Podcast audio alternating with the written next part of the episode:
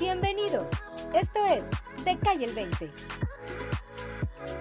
Hola amigos de Te Cae el 20, me da mucho gusto saludarlos. El día de hoy estoy muy contenta porque esta plática yo la tenía pendiente con Quique Bueno. Desde que supe de él hace algunos años, está con nosotros Quique Guajardo, mejor conocido como Quique de Mulet. Quique de Mulet. Quique de Mulet. Quique, muchas gracias por acompañarnos aquí en Te el 20 y poder platicar, bueno, acerca de tu libro, Luchar o Morir, el valor de la vida. Ya me lo eché y se lo recomiendo mucho. Ahorita les platicamos dónde lo pueden encontrar. Y, y de toda esta lucha constante que tú has tenido eh, con el cáncer, bueno, en este mes, que es un mes importante, aunque es el cáncer, el mes contra el cáncer de mama, finalmente el cáncer es el cáncer, ¿no? Claro. Y la lucha es la misma, sea cual sea. Y, y me gustaría que nos compartieras tus caídas de 20, porque sé que fueron varias, cuando empezaste con tu lucha. Pues fueron varias y, y fueron buenas, ¿no? Este, porque mm, la primera caída de 20 que me dio fue a los 18, 17 cuando me estaban detectando cáncer y, y fue el darme cuenta que estaba vivo, ¿no? Porque lamentablemente vivimos para automático, o sea, vivimos eh, un día a la vez, este, nos levantamos ya, ando- o sea, nos dormimos ya dando por hecho que nos vamos a levantar el día siguiente y no nos damos cuenta de la importancia que es el volverse a levantar, ¿sí me entiendes? O sea, nosotros, Sí. cuando yo, iba cuando yo cre- esta- estaba creciendo eh, a los 17 años, pues yo decía, pues voy a ser viejo y me voy a morir de viejo, es lo que uno se imagina siempre. Ujú.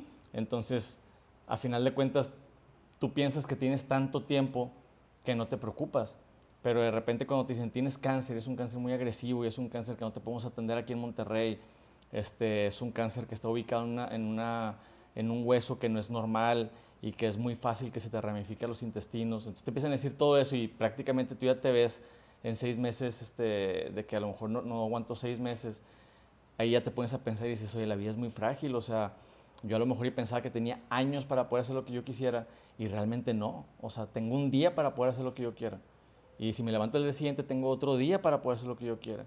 Entonces, Es realmente darle ese sentido a esas frases tan trilladas de pronto que escuchamos de un día a la vez. es que por algo son frases, ¿no? Pero, pero la verdad la gente, y me cuento, no las no les damos el significado real hasta que no nos vemos enfrentados a una situación que nos pone de cara con la realidad. ¿no? Claro. Sí, sí, no, definitivamente. Ahora también es importante, o sea, otra, otra cosa que también entendí con, con todo este proceso de- del cáncer y con todo este proceso de las cirugías y todo, porque pues, no nada más me dio una vez, me dio dos veces, es el, el hecho de que muchas veces ten- que queremos estar positivos y queremos estar todo el tiempo animados y no, o sea, definitivamente no, o sea, tenemos emociones por algo, o sea, tenemos este, eh, enojo, alegría, tristeza, frustración, son cosas necesarias para el ser humano. Entonces no todo el tiempo podemos reprimir ese tipo de emociones por querer estar todo el tiempo positivo. Y esto lo digo porque sí, o sea, a final de cuentas traté de verme positivo cuando estaba con, el cáncer, pero cuando, cuando quería enojarme me enojaba y cuando quería desahogarme me desahogaba porque tenía que hacerlo. No podía reprimir todo eso y de repente explotar en algún momento. Entonces fue otra cosa que me cayó el 20 en, ese proceso de, mm, de la enfermedad. El poder entender que, que las emociones son para algo y que no todo el tiempo tengo que estar positivo y no todo, todo, todo el tiempo tengo que estar sonriendo, porque inclusive yo caí en una depresión muy fuerte, que en el libro la cuento, porque para mí era complicado llegar a la casa, o sea, después de que estuve un año luchando contra el cáncer en Estados Unidos solo, fue muy complicado llegar a Monterrey y darme cuenta que, que el mundo no se detuvo, que el mundo siguió. Y, cuando estaba con mis amigos o con mi familia, me quería desahogar para explicarles un poco por lo que había pasado. Y me decían, no, ánimo, ya estás bien. Y, y querían que sonriera todo el tiempo, ¿no? Entonces llegó un punto donde reprimí tanto eso que caí en una depresión enorme. Y, al final, después de un año y medio, entendí que, que, ok, a lo mejor ellos no espero que me entiendan porque gracias a Dios no han pasado por esto, pero de una u otra manera tengo que desahogarme y tengo que entender que, que- que lo que pasé no fue fácil, por más de que lo quería ver así. Y además eras un niño, eh, te tocó madurar muy pronto y entender cosas de la vida que pues hay gente que tiene 40 años y todavía no lo ha entendido. Y pues a ti te tocó, digamos, a la mala, ¿no? Porque te, te, tocó enfrentar mucho dolor, em, angustia. Y, y cómo lidiar con ese dolor, con esa angustia, para no sabotearte. Te lo pregunto porque, mira, mucha gente sabe que Dana también, mi hija, ha tenido la misma lucha que tú con un osteosarcoma en la pierna diferente, pero ha sido el proceso diferente porque ella era tan chiquita que ella se enteró que tuvo cáncer cuando ya la había librado, ¿no? Cuando ya se había curado. Es distinto tú porque tú eras un joven pues en la plenitud de tu vida empezabas a vivir y ya eras consciente de las cosas. ¿Cómo le hacías para no sabotearte, para, para poder sacar algo, eh, positivismo de algún lado, para decir voy a luchar y no me voy a dejar?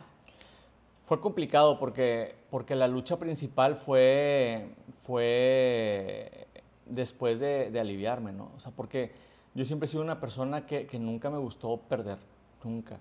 Y yo, fui, yo era muy peleonero, ¿no? Cuando estaba chavito y, yo estaba muy chiquito, estaba chaparrito y, no me gustaba que me bullearan ni nada, entonces siempre me defendía. Y el cáncer lo vi de la misma manera, ¿no? El cáncer lo vi como si alguien me quisiera bullear y, me quería defender. El detalle era, era eh, después entender que, que, como dices, o sea, a los 18 años me la pasé encerrado en un hospital, a los 19 años me la pasé recuperándome de una cirugía muy complicada, a los 21 años me vuelvo a enfermar, otra edad en la que pues, quieres disfrutar eso, ¿no? Entonces sí fue complicado, ya hasta después de la segunda enfermedad, ya cuando regresé, ya cuando me quitaron la, la pelvis, este, ya fue como que entendí, dije, ¿sabes qué? O sea, estoy vivo y tengo que empezar a vivir, ¿no? Tengo que empezar a disfrutar, tengo que empezar a, a ponerme metas, empecé a ponerme metas pequeñas, este, a lo mejor y para sentir esa, la satisfacción rápida de que lo logré. Por ejemplo, ahorita he leído libros, inclusive en mi libro lo digo y todo, eh, si te levantas y tienes tu cama, mínimo ya cumpliste la primera meta del día, ¿no? Entonces, ese tipo de cosas son las cosas que poco a poco te van ayudando a, bueno, ya cumplí la primera meta, déjame cumplir la segunda. Entonces, empiezas con metas pequeñas y luego empecé a cumplir metas más grandes y empecé a disfrutar de esta vida, ¿no? Pero ya fue hasta después de varios, trope de varios tropiezos, de varias levantadas, de varias cirugías, que me di cuenta y dije, ya quiero empezar a vivir, quiero empezar a disfrutar. Pero Ahorita que dices eso, me, acordé de algo que dices en tu libro, que a mí, de hecho, hasta lo subrayé. Aquí tengo algunas eh, frases eh, que he subrayado, porque viene al caso. Tú dices, yo vi el cáncer como un oponente, ¿no? Que estaba luchando. Y en tu libro dices, yo le gané el cáncer no porque yo pegara más fuerte, sino porque, se rindió. me levanté todas las veces que me golpeó. y, digamos, todos hemos escuchado de la lucha contra el cáncer, etcétera, etcétera, pero realmente me gustaría preguntarte, eh, ¿tuviste cuántas quimioterapias? La, el primer, la primera vez que me dio cáncer me dieron primero cinco quimioterapias dobles, o sea, fueron diez. Diez y luego me operaron y luego me dieron cuatro quimioterapias este, individuales. Entonces ahí fueron 14. Y la segunda vez creo que fueron más o menos igual, entre 14 15 quimioterapias. Sí, estamos hablando de muchísimas. Y luego fue la quimioterapia, fueron las quimioterapias más fuertes que tenían. O sea, porque yo era la primera vez que pasaba por esto, realmente no sabía que había diferentes tipos de quimioterapia, no sabía nada, pero yo para allá el segundo ciclo de quimioterapia yo ya pesaba 10, 15 kilos menos. Sí, es que hay que señalar que la quimioterapia del osteosarcoma es de las más fuertes, de las más agresivas, porque es un tumor tan agresivo que crece tan rápido que si no lo atacan de lleno a la primera, las posibilidades de matarlo después son menos, porque este tumor se empieza a hacer inmune y se hace inmune a la medicina, ¿no? Inclusive hay casos este, documentados donde pues el tumor no se murió con la quimioterapia. Entonces, en esos momentos, porque la pasan muy mal, tienen este pierden peso, ya olvídate, yo creo que el cabello es ya lo de lo, menos. lo de menos, ¿no? Eh, las aftas que te salen en, el, en la boca, por dentro, en el cuerpo, la temperatura, el asco, los vómitos. El dejar de comer. El dejar de comer. dejar de tomar agua, o sea, realmente nunca había sabido lo que era tener hambre y tener sed hasta que, hasta que tuve cáncer, o sea, en una ocasión tu- estuve como, estaba en el hospital y estuve como cinco días sin comer y sin tomar agua. Y esa sensación de que nada me mojaban con una esponja los labios es algo, es una impotencia terrible.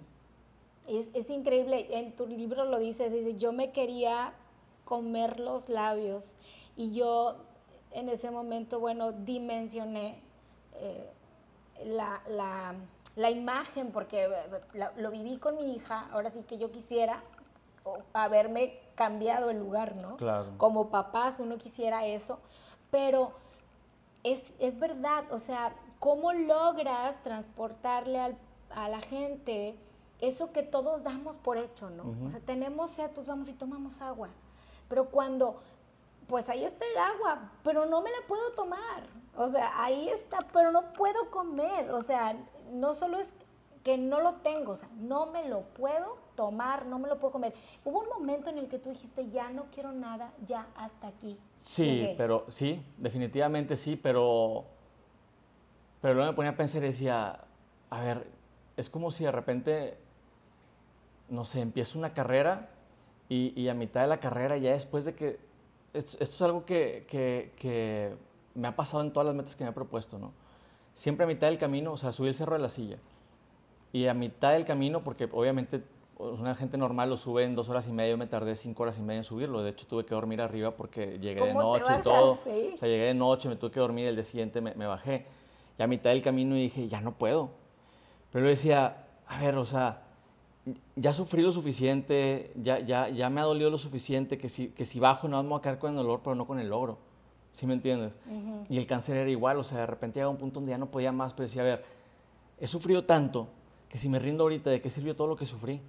Sí. O sea, prefiero seguir sufriendo hasta donde pueda. O sea, porque una vez salí con mi mamá y le dije, mamá, ah, no, o sea, yo estoy seguro que va a vencer esto. En dado caso de que no, quiero que sepas que siempre va a ser con la mano, o sea, con la guardia arriba. O sea, siempre va a ser peleando. Oye, eso, es, eso, es- eso que acabas de tocar es tan importante. Luego escuchamos esta frase cuando alguien fallece por cáncer. Perdió su batalla Perdió contra batalla. el cáncer. Y a mí me da mucho coraje ¿eh? cuando escucho esa frase porque yo digo, a ver, no, no, no. O sea, la gente no pierde una batalla contra el cáncer. No, pues Se luchó. mueren en la raya, Claro. luchan hasta el último momento, pero a veces las cosas no suceden así, pero no perdió. Claro, no, definitivamente. ¿Por qué? A mí una de las frases que más me, me molestaba y que nunca logré entender era la de Dios le da las batallas a, este, más fuertes a Ah, sus guerreros. Esa, esa es este, O espectacular, sea, yo, yo ¿no? sí, cuando me la decían, yo me levantaba y decía, a ver, o sea, tú me estás diciendo que de repente Dios un día se levantó y dijo, ¿sabes qué? Quique es mi mejor guerrero, déjale mando dos veces cáncer. Le digo, claro que no, o sea, y yo le digo a la gente, realmente, o sea, lo que yo creo es que lo que me pasó a mí fue circunstancias de la vida, porque a todos nos van a pasar Exacto. diferentes cosas. Lo que sí te puedo decir es que Dios no te deja solo en las batallas Claro. es diferente. ¿Sí me entiendes? Pero no quiere decir que yo fui su mejor guerrero y dijo, déjame darle dos, dos cáncer a este, este- este chavo porque No, lo veo pues, muy fuerte. Es que te tocó, fíjate que cuando nos diagnostican a Dana, y yo creo que a tus papás les pasó lo mismo, pues claro, nos decíamos, pero ¿por qué? Porque a ella Claro. es una bebé, tiene cinco años, somos sanos, no somos una familia que tenga antecedentes de cáncer. ¿Por qué? Y entonces, me acuerdo mi esposo me dijo, ¿por qué? Y yo le dije, ¿y por qué no? ¿Por qué no? O sea, ¿quiénes somos nosotros para que no nos pase, no? Y todos estamos expuestos a eso. Lo que pasa es que siempre vemos todas las enfermedades, todas las catástrofes como, ay, le pasó al vecino, pero a mí no me va a pasar. No, y aparte vemos, no sé, es que se murió un familiar mío, es que ¿por qué me pasan cosas malas a mí? Es que no es algo malo, es la naturaleza. O sea, Sí. Tarde o temprano vamos a morir. De una u otra manera, pero tarde o temprano vamos a morir. El detalle es de que nosotros vemos malo eso cuando es algo natural. Sí. que a lo mejor y, y- y es injusto que, que a alguien le pase más joven y otros más grandes, o sea, pero siempre a final de cuentas vamos a sufrir por una pérdida, sea la edad que sea, es algo natural. Entonces yo creo que también a mí el cáncer fue algo que me enseñó, el, el- el- el hecho de, de no tenerle miedo a la muerte, sino tener miedo a no vivir, porque esa ya es una decisión que yo tomo todos los días. O sea, yo sí todos los días me levanto y digo, o sea, hoy no quiero disfrutar un día.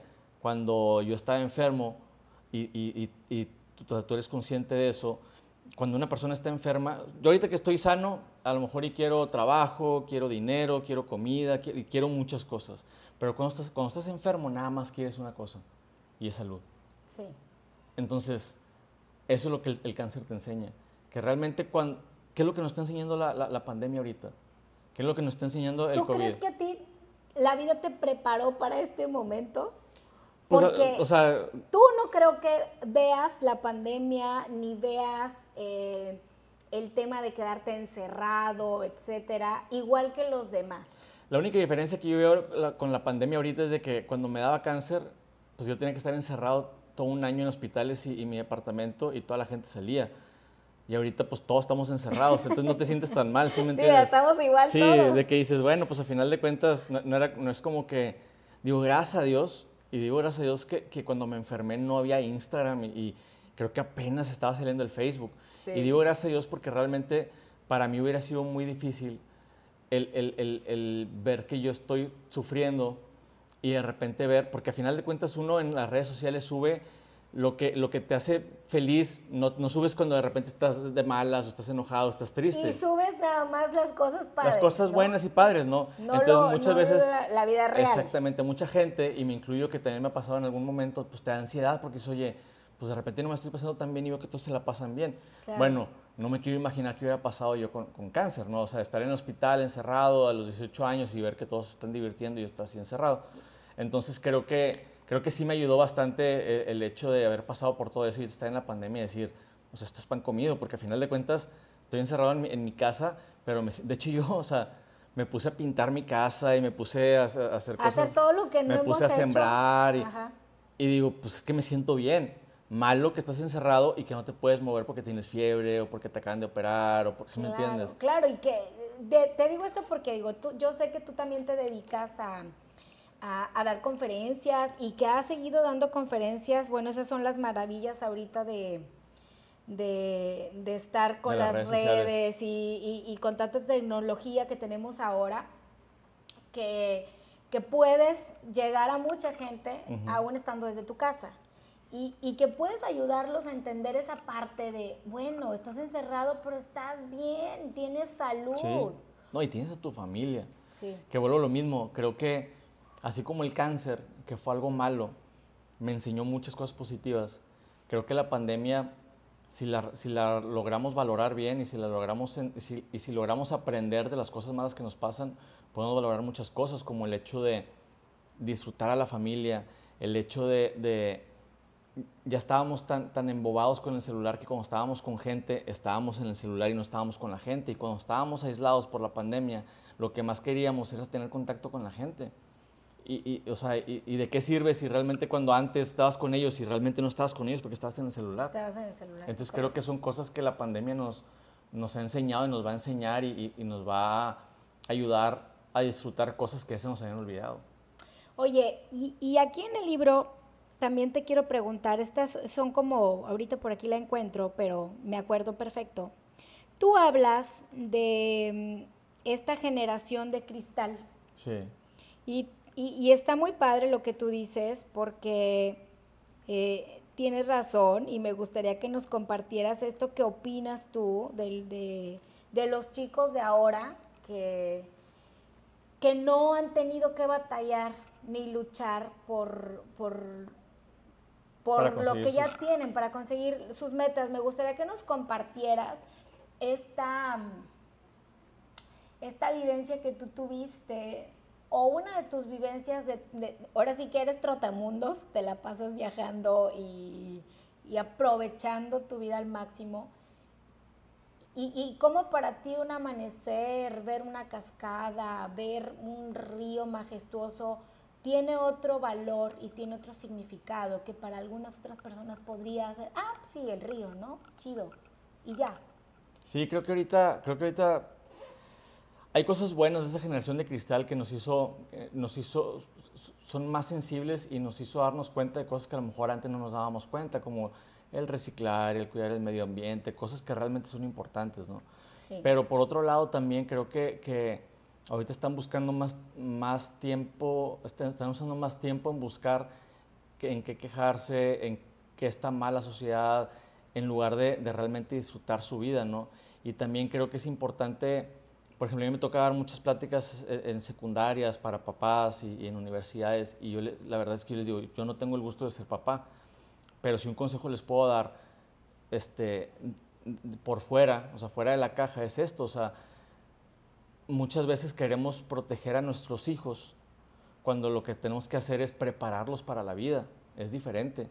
Entonces de repente veo, veo que ahorita hay, hay- hay- muchos chavitos este, en depresión y yo creo que mucho, porque muchos le, le echan la culpa al bullying, el bullying siempre ha existido. Toda la vida. Y otra, las pasadas también estaba, estaba escuchando que, este, que alguien me dijo, porque yo decía, oye, es que a lo mejor los hombres no somos tan sensibles o, o- o- o no, no demostramos tanto nuestros sentimientos. No que no lo hagamos, pero lo hacemos a lo mejor con personas con mucha confianza. Y alguien me decía, es que es uno de los problemas por los cuales este, los hombres este, están tan deprimidos y todo. Y les digo, en la generación, ahorita lamentablemente el, el índice más fuerte en suicidios es en, es en hombres y en hombres jóvenes.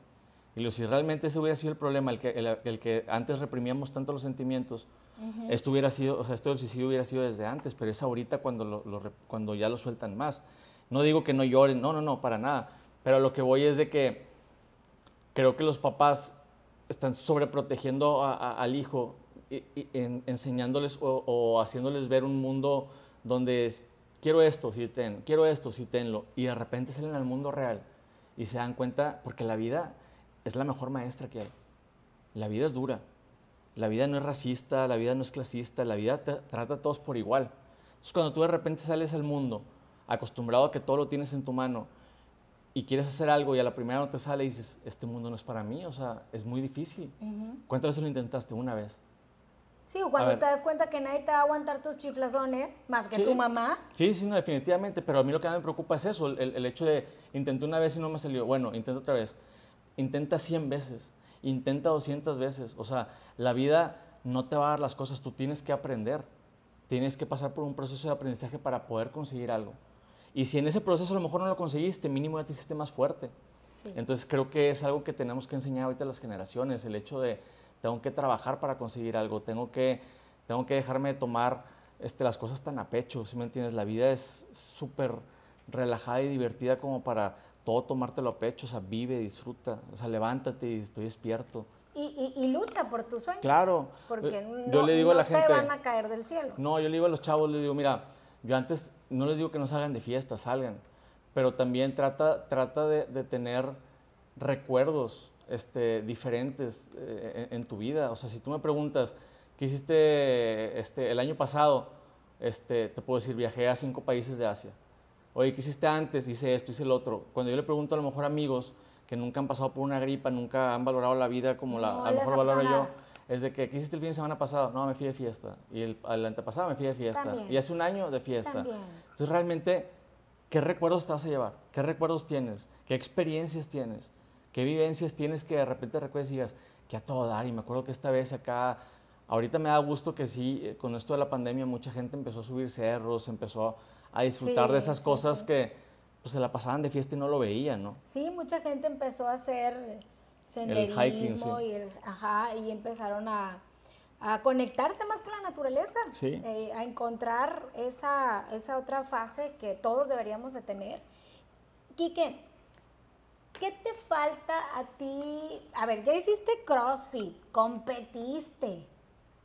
Cuando, bueno, para la gente que nos está viendo y escuchando, Quique ha pasado por más de 28 quimioterapias, librado dos veces la batalla del cáncer, de un cáncer que no es fácil librar, porque es de los más af- eh, graves, que es el osteosarcoma. ¿Tienes cuántas cirugías? Ahorita creo que 37. O sea, tiene más cirugías que años, Quique. Sí, sí. 37 cirugías. Ya llega un punto que ya uno las, las pierdes la cuenta, ¿verdad? Sí, o sea, la verdad es de que... Entonces, más o menos ahí voy. Yo no llevaba tanto la cuenta hasta que mi doctor me dijo, de que le dije, se me hace que llevo tantas, me dice, no, hombre, estás loco. Y dice, sí, nada más yo te he operado estas veces. Sí, y, Sí, más las más otras. las de Estados sí, Unidos, sí. El buen doctor Cuervo, El que doctor también Cuervo. compartimos, doctor. Bueno, yo digo que es mi doctor, ahora realmente es doctor de Dana, pero ya es parte fundamental de esta familia porque Y creo pues se que, o sea, la verdad, sinceramente, él ha sido algo básico.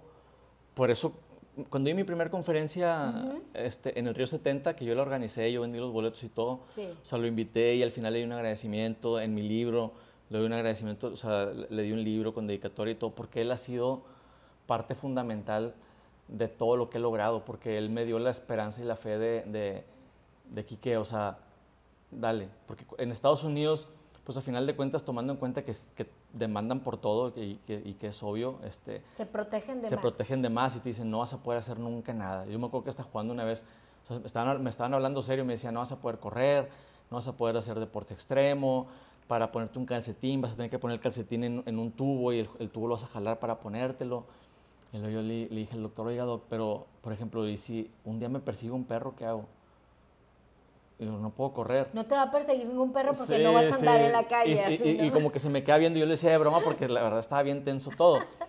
Pero le digo, pues, que me muerda ya, ¿no? Y cuando llegué con el doctor Cuervo era de que, no, o sea, pues a final de cuentas ya te pasó esto, ya no tienes cadera.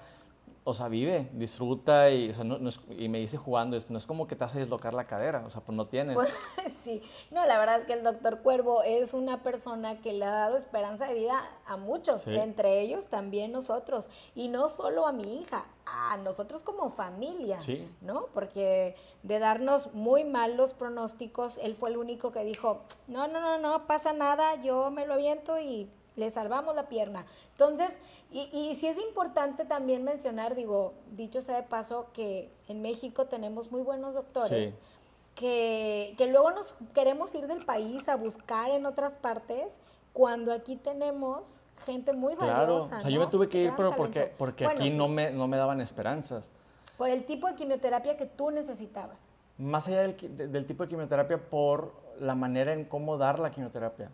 Sí. Porque a, a mí, o sea, me daban catéter, por catéter central me daban la quimioterapia, pero me daban otra que era directa al tumor. Entonces tenían que pasar el catéter cada, cada, cada 15 días, me tenían que pasar un catéter de una ingle hasta la otra, pasar la quimioterapia y quitar el catéter. Entonces ese tipo de procedimiento era, era muy complicado hacerlo acá. Sí. Porque allá obviamente tenían una computadora donde, donde era como un Veían, ultrasonido y ajá. veían así dónde estaba la vena y pasaban el tubo. Y que bueno, lo mismo era algo ultra mega doloroso. Y que a final de cuentas, yo me acuerdo que le tenía miedo a las, a las, a las agujas. Eh, eh, vuelvo a lo mismo, o sea, el cáncer realmente me hizo muy fuerte porque le tenía miedo a las agujas. Y cuando me internaban, porque me tenían que internar para mis quimioterapias, me sacaban sangre todos los días. Sí. Entonces era, ya nada más pones el brazo y tenía todo el brazo lleno de, de- o sea, Sí, morado y y todo. haces. Nada más pones el brazo. De repente se me, se me zafaba el, el catéter central, te lo tenemos que volver a poner. O sea, que es algo que, que también me enseñó el cáncer, el, el- el decir, no tengo de otra. O sea, O ¿por sea, qué dices tú tú? fuiste fuerte porque esa No tenía era de tu otra. única opción. Sí. O sea, yo me puedo por- de unas conferencias, a ver, ¿quién, ¿quién se ha puesto una dieta el lunes y de repente llega el lunes y te traes unos tacos y dices, no, mejor el otro lunes? Sí. Pues tú tienes, tienes la opción de rendirte, es como que no pasa nada. Pero cuando te dicen, esta es tu única opción, No hay más. no hay más. Y te va a doler, no tienes una idea. y Pero vas no a sufrir, no tienes una idea. Y a lo mejor te puedes morir. Pero definitivamente, si no lo haces, te Te mueres. vas a morir.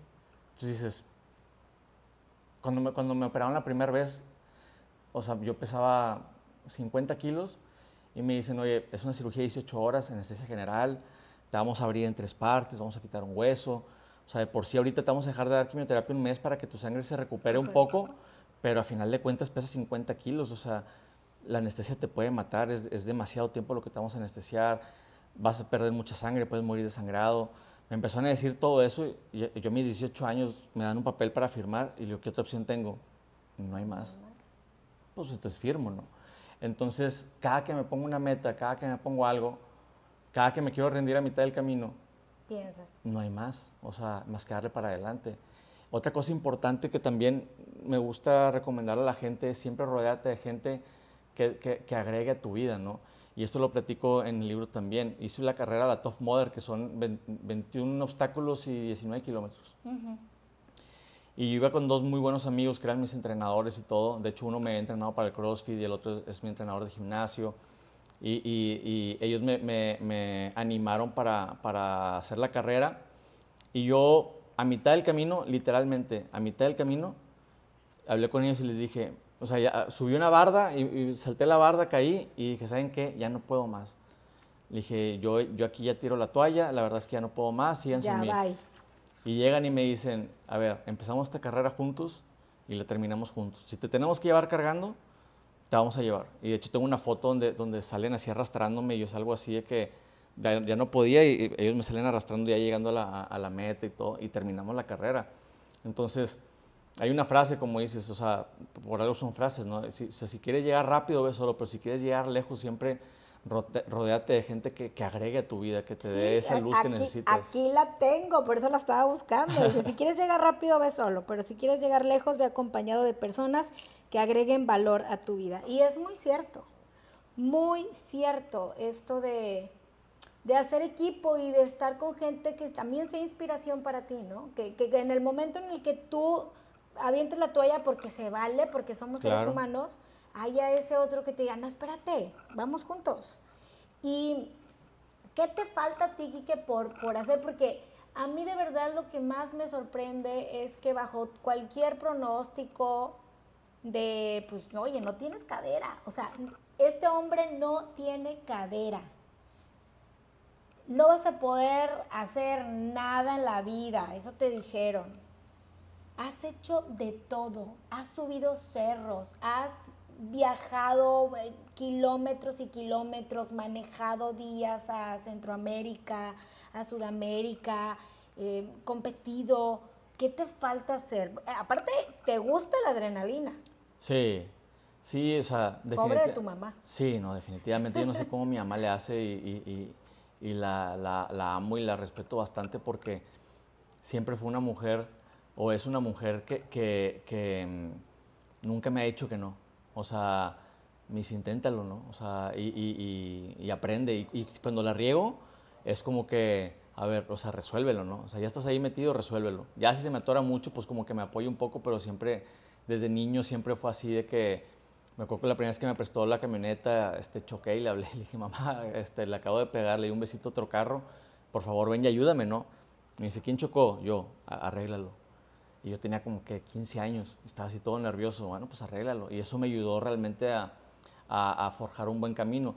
Y sí, o sea, más allá de la adrenalina, hay una frase que déjame ver si la puedo encontrar rápido, que, que para mí es, es mi, mi, A ver, tú dime y yo, yo, aquí tengo varias. No, pero de, hecho esta ah, esta no, esta no nos la compartió en el libro. No, esta no, pero es, es, es como mi inspiración de, de vida, la, la debo tener aquí rápido. Sí, es que de verdad es muy impresionante ver que a veces... Ah, mira, acá está. Dice, la supercordura. La, la, vida no debería ser un viaje hacia la tumba con la intención de llegar a salvo con un cuerpo bonito y bien conservado, sino más bien llegar derrapando de lado entre una nube de humo completamente desgastado y destrozado y proclamar en voz alta, uff, vaya viejecito. pues sí. Y es la verdad. O sea, yo una vez me puse a pensar y dije, o, o te hago una pregunta, ¿cuál es tu carro favorito? Ay, no, pues es que... Pues, o sea, un carro que digas, es el de mis sueños y a lo mejor y nunca en la vida lo voy a tener. Pues no sé. La verdad es que no soy mucho de carros, pero pues digamos un Ferrari. Un Ferrari. sí. O sea, si yo te dijera, te voy a prestar un Ferrari una semana, le puedes hacer lo que quieras. Nada más que una semana me lo vas a regresar. ¿Lo tendrías en tu cochera guardado? Este, no. Obviamente no. Saco a divertirme. Exactamente. Entonces, por ejemplo, yo puedo tener una camioneta de, la, de mis sueños, pues la voy a subir al cerro y la voy a, voy a darle todo el kilometraje que pueda y se me raya la camioneta, no me importa, pues al final de cuentas una semana se va a ir.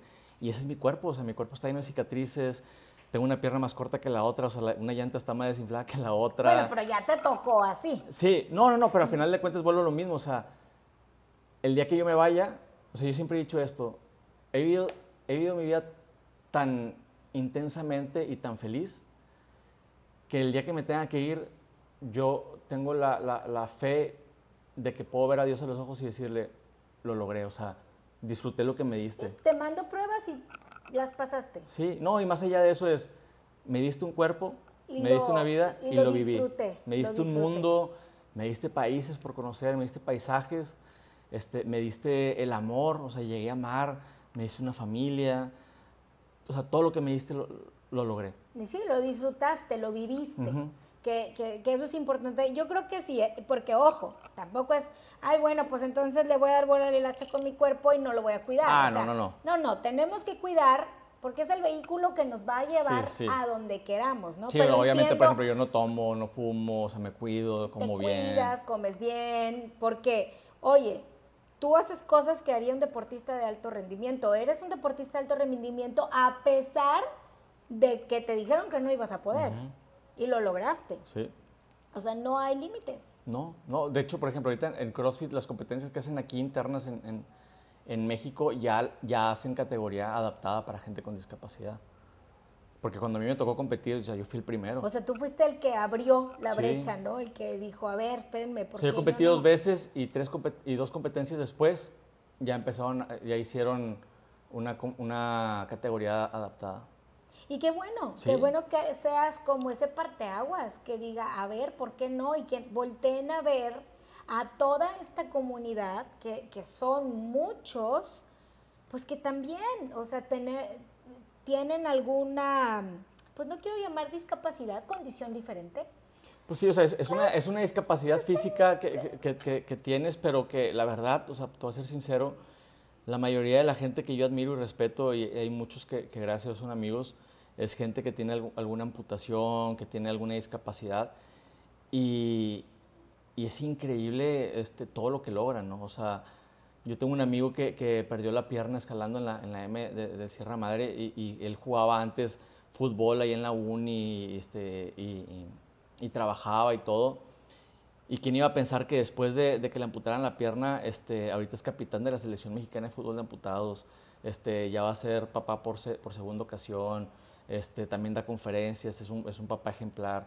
Entonces, la verdad es de que la mayoría de la gente que me ha tocado eh, ver con alguna discapacidad es gente que, igual que yo, disfruta la vida porque ya le tocó esa lucha este, de, querer estar con vida, ¿no? Y, y que además te voy a decir, y algo es algo que también tú, bueno, no, me, no recuerdo si lo tocas en tu libro, sí lo tocas de diferentes formas, pero que lo platicamos y que creo que tiene mucho valor. Y me gustaría que con esto cerráramos la plática de, bueno, es, es con lo que cuento, es lo que tengo y de ahí voy a partir. Sí, sí, sí. Y de ahí voy a hacer todo lo que quiera hacer. No te va a limitar. Esto es lo que hay, ¿no? Como Esto es lo que hay, como dicen los- la canción Los Amigos Invisibles. no, yo, yo solo digo esto es lo que hay. Porque me ha tocado decirle a Dana, Sí. pues es lo que hay, mijita. No pasa nada.